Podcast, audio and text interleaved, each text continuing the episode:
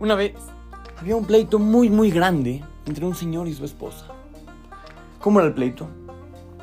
El pleito era un pleito muy tonto. Sí, muy tonto.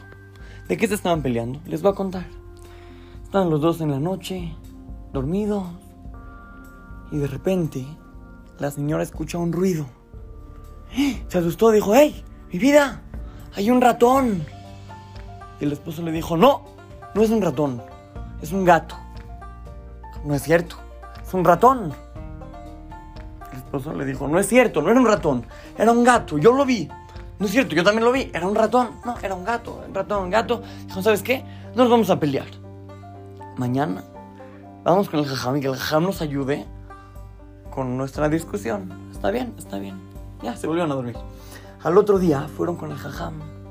Dijeron, jajam, tenemos una discusión muy grande. Jajam, ¿qué pasó? ¿Cuál es la discusión? Y la señora le explicó al jajam. Ayer en la noche, yo oí un ruido. Volté a ver y vi que era un ratón. Pero mi esposo está seguro que era un gato. Pero yo vi que era un ratón y nos empezamos a pelear, jajam. ¿Nos puede, ¿Nos puede ayudar, por favor? El jajam dijo, a ver, a ver, a ver, para empezar, ¿qué diferencia si era un ratón o era un gato? ¿Qué cambia? Nada. Ellos dijeron, ah, pues sí, no cambia nada. Entonces la, la señora, saliendo de la casa del jajam, dijo, ay, la verdad, qué inteligente el jajam. ¿Cómo nos ayudó a nosotros con el tema de la pelea del ratón? Su esposo le dijo, sí, pero no era pelea del ratón, era pelea del gato. No es cierto, del ratón, eh, del gato, eh, del ratón, eh, del gato. Y se volvió a la pelea. Niños, yo no sé si esta historia ya ha pasado de verdad o no. La leí apenas. Pero sí nos deja un mensaje muy, muy importante. Dos mensajes, dos mensajes, seguramente muchas cosas, pero yo me imaginé ahorita dos cosas muy, muy importantes que nos deja esta historia como una lección, como dos lecciones. Número uno, si nuestra discusión no va a tener futuro, ya párale. Ya. ¿Para qué vas a estar discutiendo si no vas a llegar a nada? Por ejemplo, te estás peleando con tu amigo en la escuela, que si en la clase caben 45 personas apretadas o 50. Te vas a empezar a, a golpes. No, ya. ¿Qué cambia? No importa, no cambia nada, hay que fijarnos. Muchas veces las discusiones son por temas tan tontos, tan ilógicos, no como ahorita el de la historia, no tanto, a lo mejor sí, pero es muy difícil. Hay veces que nosotros pensamos de que nuestra discusión es un tema muy importante y si nos fijamos bien, es una tontería y que no vale la pena pelear. Y número dos, que podemos aprender,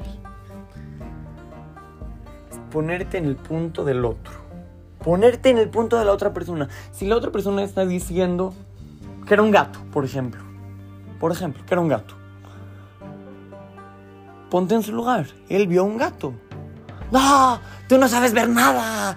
Tú dices pura tontería. ¡Ey!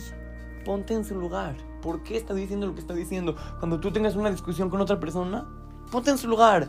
Él. ¿Por qué, ¿Por qué él dice lo que está diciendo? En algo está pensando. Nadie dice cosas ilógicas solo porque sí. Todos lo que dicen es porque está pensando en algo. Ponte en su lugar y el otro que se ponga en tu lugar y así los dos van a poder llegar a tener shalom, a tener paz. Niños, estos dos mensajes suenan muy sencillos, suenan que son muy fáciles de, llevar a la práctica. Pero no. No, no, no. Cuando una persona está discutiendo, está hirviendo, está caliente y lo único que le interesa es tener la razón y salvar su orgullo. Cada vez que tengas una discusión, respira hondo, acuérdate de estos dos consejos. Fíjate si la discusión realmente tiene sentido y si sí, ponte en el lugar de tu oponente, de la otra persona. Así es que, lo saluda su querido amigo Shimon Romano para Try Kids, Talmud Torah, Monte Disney